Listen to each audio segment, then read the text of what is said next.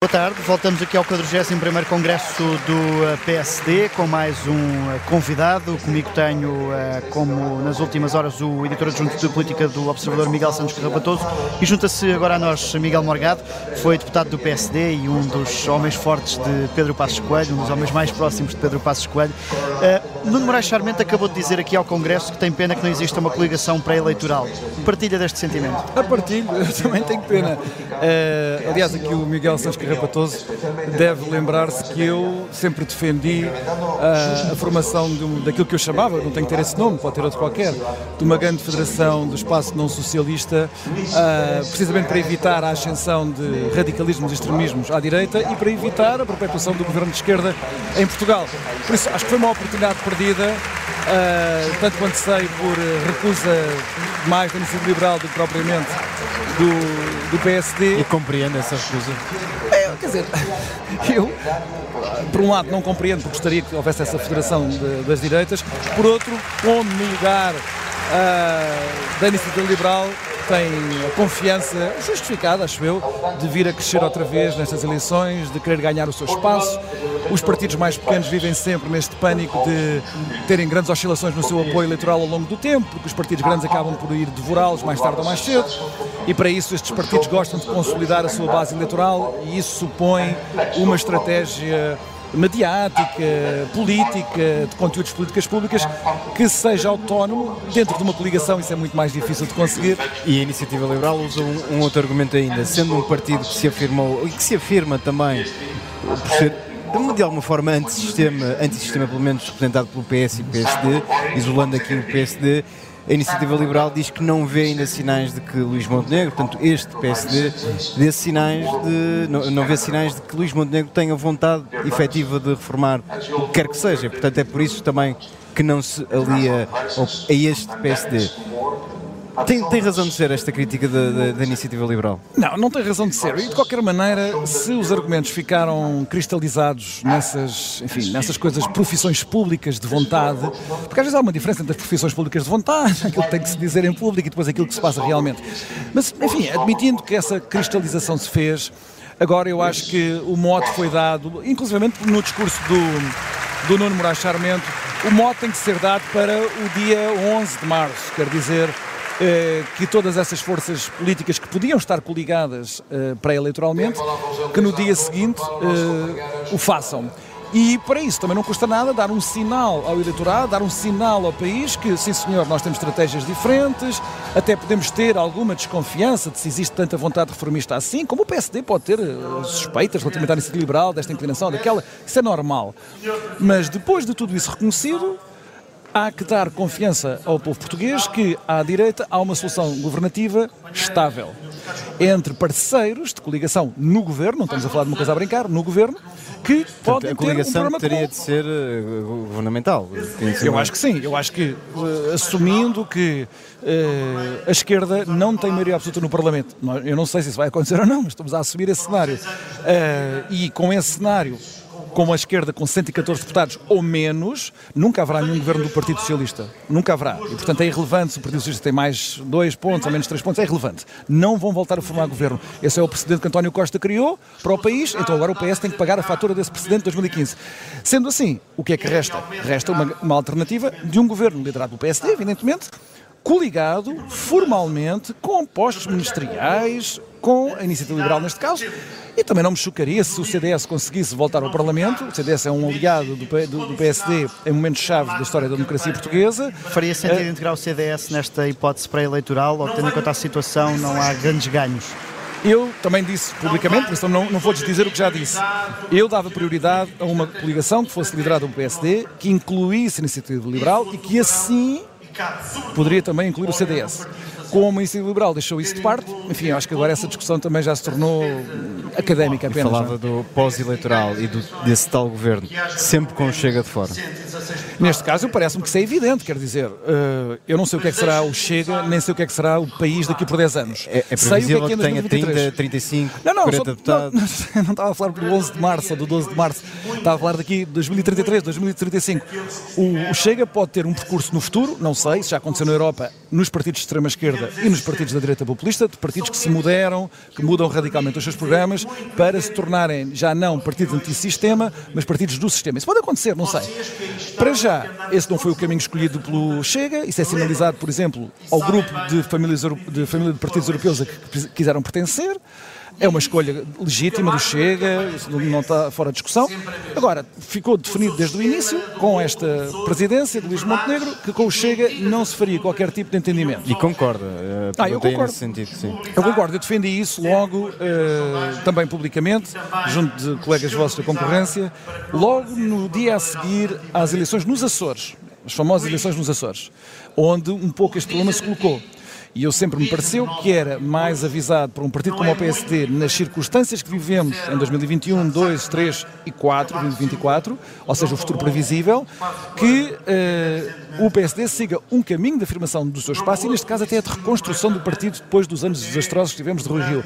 É, de reconstrução da relação do, do partido com o país, com aliados, preferencialmente, que pudessem coadunar-se facilmente com essa estratégia de reconstrução. E parece-me que a Liberal e o CDS encaixam nessa, enfim, neste, nesta moldura que eu acabei de escrever e o Chega não. E, portanto, o Chega não tem todo o direito de existir, tem o direito de fazer, tomar as posições que, que toma, como o PCP e o Bloco de Esquerda e isso tudo ficou fora desta estratégia. Espero que haja uma experiência governativa do, bloco, do PSD com a Iniciativa Liberal e, presumivelmente, do, do CDS. Se o Chega quiser aprender uh, depois com o sucesso dessa experiência governativa, e estou a assumir que é um sucesso, então se calhar depois vamos ter uma conversa completamente diferente. Mas não é esses os dados que estamos em cima da mesa. Portanto, o que eu diria era que eh, esta estratégia de excluir o Chega de qualquer entendimento, incidência parlamentar, uh, ou muito menos uh, de incidência governamental, da equipa governamental, parece-me avisada. Parece ainda nesta questão dos cenários que Luís Montenegro se precipitou ao dizer que só governa se ganhar eleições. Não pode aqui desbaratar uma maioria. Eu, com toda a franqueza, uh, eu achei isso um enorme disparate. Não sei se me fica bem dizer isto ou não, pá, mas sinceramente estou-me nas tintas. Uh, há, há, há vinculações que os líderes políticos devem fazer junto do eleitorado. Eu acho muito bem que o façam, que é para acabarmos com líderes como, como José Sócrates e como António Costa, uh, em quem realmente as pessoas não podem confiar. Portanto, eu gosto que os, que os, que os, que os líderes partidários, políticos, arrisquem até. Mas neste caso, a mim parece-me um disparate destituído de qualquer sentido. Primeiro, o eleitorado português não vê essa questão de se fica um ponto atrás ou um ponto à frente como fundamental. O português quer que haja uma solução política plausível, viável, moderada, com um programa político que resolva os problemas que os portugueses têm, que não são poucos. Essas são as prioridades do, dos portugueses. Não vão penalizá-lo se ele tiver um ponto Pode atrás. Pode ter aqui uma saída a Miguel Albuquerque. Não fica para Eu espero que ele tenha essa saída, porque eh, eu, da minha parte, tenho que o dizer, quer dizer, sem rodeios. Acho que é meu dever. É um disparate, é um disparate sem nenhuma sustentação. Mas que, que credibilidade teria Montenegro se faltasse a palavra? Eu não sei se ele vai faltar a palavra, porque nós não sabemos qual vai ser o certo, resultado eleitoral. A, a Pronto, cenário, é? se calhar, eh, e eu até julgo que nesta fase, porque este é um momento, estas eleições são eleições de repúdio democrático do país, do Partido Socialista. É esse o significado histórico destas eleições, desde março de 2024. Portanto, nesse sentido, eu até acho que é normal e natural o PSD, mesmo já sei que o PSD não está com a força de base eleitoral que teve no passado, mas vai ser suficiente para chegar à frente e para liderar. Eu estou a dizer é que não faz sentido, mesmo nesse cenário, quer dizer, colocar essa questão como uma questão eleitoral, de, de honra, como se isso traduzisse um capital de confiança em que os portugueses podiam adquirir simplesmente por Luís Montenegro fazer essa, essa, essa promessa. Acho que não tem qualquer sentido e, e portanto, quanto mais depressa isso... a gente a esquecer, melhor. Mas uh, nós, jornalistas, não vamos deixar de esquecer naturalmente. Mas eu já esqueci. Uh, acreditando que, que Luís Montenegro é fiel às suas palavras e que existe uma maioria direita no Parlamento, ainda que o PS tenha ficado em primeiro lugar. O Montenegro, Luís Montenegro seria consequente com as suas palavras e não formaria governo. Seria de esperar que o PSD indicasse alguém a formar governo, Mas, a Miguel, convite do Presidente da República, Miguel, o meu ponto é precisamente esse. A mim parece-me tão eh, inútil e insignificante esse compromisso que eu espero que ele falte à palavra. E as pessoas podem dizer, ah, mas como é que este Miguel Morgado apoia um tipo pá, que depois dá o dito por não dito? Porque a colocação desses cenários, como esse, Miguel, se vamos indicar outro líder, se vamos não sei o quê, ou se fazemos eleições passadas, isso é que não faz sentido nenhum. Portanto, se houver uh, num cenário em que o PSD não fica à frente, mas houver uma maioria que não é da esquerda, e portanto não haverá nenhum governo do Partido Socialista viável que possa durar, então eu até digo mais: é um dever de Luís Montenegro de dizer isto que acabou de dizer. E se não for Luís Montenegro, será outro? Não tem de ser ele, é que tem mesmo que ser ele. Acho que a questão é, é tão grave quanto essa. Tem de ser ele. Uh, não será ele noutras eleições. Nestas tem que ser ele. Falava aí há pouco do repúdio democrático a este Partido Socialista. As sondagens ainda não mostram isso? Mostram, mostram. Peço imensa desculpa.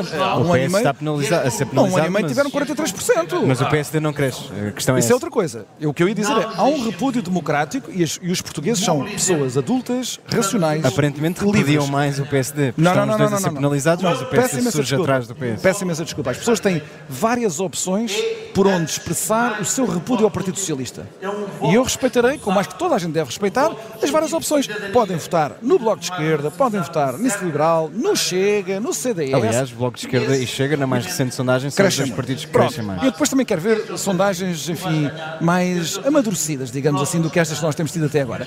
Prefiro esperar por umas mais amadurecidas. Mas, admitindo que estas dão uma indicação, grosso modo, do que está a passar, a primeira conclusão a tirar é há uma penalização fortíssima. O PS teve maioria absoluta em janeiro de 2022. Peço imensa desculpa. Dei-me um exemplo em um ano e meio, um partido que tenha reduzido de 43 para 25 ou 26 ou 27%. Não há muitos exemplos na Europa nos últimos anos. Portanto, nós estamos a falar de um momento de repúdio. Até onde irá esse repúdio do Partido Socialista? É isso que nós não sabemos. E é que também cabe ao Luís Montenegro Uh, caracterizar, quer dizer, eu acho que faz parte do, da, da, missão do Luís Montenegro, mas também do Rui Rocha, uh, de todos os líderes democráticos que se apresentam agora em eleições, de não só virem com os seus programas, as suas propostas para o SNS, uh, para a educação, para o IRS, o que for, mas caracterizar. Mas o que é que tem faltado a Luís Montenegro? Posso-lhe fazer a pergunta dessa forma, ignorando as sondagens. O que é que tem faltado a Luís Montenegro para fazer essa, essa afirmação mais clara? Pronto, eu vou começar pela, pela primeira ordem de causas, que é cronológica e é substantiva. Luís Montenegro pegou no PSD num momento particularmente difícil na história do PSD, onde a presidência anterior, de Rui Rio, conseguiu destruir uma parte muito significativa do capital político tinha sido acumulado ao longo de 40 anos do PSD. Eu sempre utilizei esta expressão. Foi danificada, maculada a relação política do PSD com o país. Em, vários, em vários aspectos. Por exemplo, o PSD regionalizou-se. Perdeu apoio popular no sul do país, que é metade do território, no distrito de Setúbal, onde nós estamos aqui, de onde eu sou originário, nascido e criado em Setúbal, na cidade de Setúbal, portanto no distrito de Setúbal, o PSD perdeu a sua expressão política, não foi sempre assim. E perdeu-a, sobretudo, foi acelerada com Rui Rio. Depois, foi com Rui Rio que os líderes futuros do PSD herdam uma situação de concorrência à direita que nunca tiveram antes. Tinham o CDS, mas agora tem, para além do CDS, que ainda não desapareceu, um partido que está com coalições e pode voltar no Parlamento, tem a Iniciativa Liberal e o Chega, que representa um desafio ao PSD de uma natureza completamente diferente daquela que o PSD enfrentou nos últimos 50 anos. E isso é um legado de Rui Rio, para todos os efeitos. Quer os rioístas gostem ou não gostem, os que estão aqui sentados, que há aqui muitos que ainda estão aqui sentados, e os outros que não estão sentados, não gostam do que eu digo, azar deles. Mas este é o legado. Podia ter sido Jorge Moreira Silva se ganhasse as eleições. Era igual, eu dizia a mesma coisa. Foi o Luís Montenegro que ganhou. E, portanto, ele ficou com este partido danificado nas mãos. E essa reconstrução em circunstâncias muito difíceis. Parece... Sabe que os juízes diziam precisamente o mesmo sobre a herança do pacismo, claro. nomeadamente na relação com os pensionistas, por exemplo. Claro, claro que sim. Por isso é que os resultados de, eleitorais de Pedro Passos Coelho foram os que foram e depois o Rio não os conseguiu recuperar, eh, fazendo as guinadas estratégicas que nós conhecemos e não no futuro não vai restar nenhuma memória, senão de lamento, da presidência de Rui Rio. E eu diria que no futuro do PSD ainda vai restar alguma memória de elogio, de louvor e de saudade do período da presidência de Pedro Passos Coelho. Essa é a diferença. Mas eu sei muito bem os pretextos que na altura foram invocados para escolher uma estratégia que já era de Rio e dos rioístas muito antes de Pedro Passos Coelho existir que era a tal ideia que teve sempre do PSD. Nós falámos sobre isso, Miguel Santos Carrapatoso, várias vezes, que era a ideia de fazer reconstruir um bloco central, a menina dos olhos de uma parte do PSD desde 74, 75, como nós sabemos. Portanto, eu diria que o Luís Montenegro tem essa, esse legado muito complicado e depois ele tardou em eh, reconstruir a relação com o país com mensagens, com apelos que o país valorizasse. Eu vou dar um exemplo.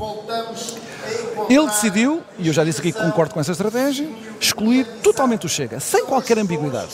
Não, o Chega não faz parte da nossa família política, não cabe num entendimento para governar o país, para reformar o país, aquelas coisas todas que a gente já sabe, portanto, fica de fora. Eu sempre disse que esta estratégia devia ser consumada juntamente, em paralelo, com um apelo das pessoas que são portugueses como nós. Com propostas concretas para os problemas que... Para responder às pessoas que se sentem cativadas por respostas que, a meu ver, são erradas e algumas delas absurdas e perigosas, mas que refletem preocupações que não são absurdas nem perigosas. A como a preocupação com a corrupção. Com a corrupção. No Estado, na administração pública, na sociedade portuguesa em geral com a segurança é muito fácil para gente rica que está aqui nos partidos, no Partido Socialista, no governo, mas este partido também, dizer que Portugal é um país perfeitamente seguro. Claro, eles não vivem nos bairros mais complicados, na Amadora, ou aqui em Almada, ou na minha terra em Setúbal. Se calhar aí percebiam que Portugal tem problemas de segurança e que, portanto, uma mensagem em que as pessoas pedem para viver seguras, com as suas famílias, com o seu pequeno património, em harmonia nos seus bairros, Porquê é que essa mensagem deve ser deixada nas mãos de um partido como o Chega? Isso para mim parece-me um absurdo. Parece-me um absurdo. E, portanto, dá-me ideia que esta segunda perna da estratégia faltou. E agora, eu espero que uh, assim que António Costa coloca o país no, no pântano no 7 de novembro, há uma tentação do PSD para dizer, bem, nós uh, vamos apresentarmos com uma com caráter, uma imagem de um partido construtivo que faz só política pela positiva, como se gosta de dizer. E, portanto, não vamos apontar estes podres, não vamos entrar neste chafurdar na lama, que é apontar a corrupção, o tráfico de influências, o nepotismo, que entretanto foi esquecido, o nepotismo, não houve um governo tão nepotista estes governos como os de António Costa em oito anos. É preciso falar nisso. Porque enquanto nós não percebermos eh, que temos aqui um problema grave, institucional, político, democrático, com o exercício de um poder por um partido que se converte em partido hegemónico para colonizar o Estado, a sociedade civil, a economia privada, enquanto nós não percebemos que isso é um obstáculo ao nosso desenvolvimento, a corrigir as desigualdades, a fazer aumentar os salários, é mesmo isso, há mesmo uma relação entre uma coisa e outra. Então, nós não, não temos força política depois suficiente para levar a cabo reformas que são necessárias e que são diferentes das da esquerda. No Serviço Nacional de Saúde, com uma muito maior complementaridade do setor privado e do setor social do que a esquerda ideologicamente tolera. Na educação, com propostas semelhantes de descentralização do sistema de educação, coisas que a esquerda também não tolera. Portanto, nós precisamos de fazer as duas coisas. Eu espero que a estratégia do PSD não seja só dizer uh, nós fomos falar do, do programa. Então, e António Costa e Lacerda Machado e esta vergonha toda no Ministério da Defesa e o facto de haver maridos e mulheres que nunca mais acabam, filhos e pais no governo desde 2015, isso é uma maneira. O facto de não haver nenhuma imparcialidade dos órgãos de regulação porque estão cheios de militantes do Partido Socialista, das comissões fiscalizadoras não funcionarem precisamente porque são uma extensão do Partido Socialista. Isto compromete a vitalidade da nossa democracia. Portanto, é função do PSD, só quer dizer isto, é função do PSD e do Luís Montenegro falar destes temas também. Porque senão vai deixá-los nas mãos de outros que vão tirar consequências destes problemas que também não são aceitáveis. Uh, Matos Correia esteve aqui há pouco e disse o PSD tem de ganhar, ponto final parágrafo. Se isto não acontecer, como é que fica o PSD?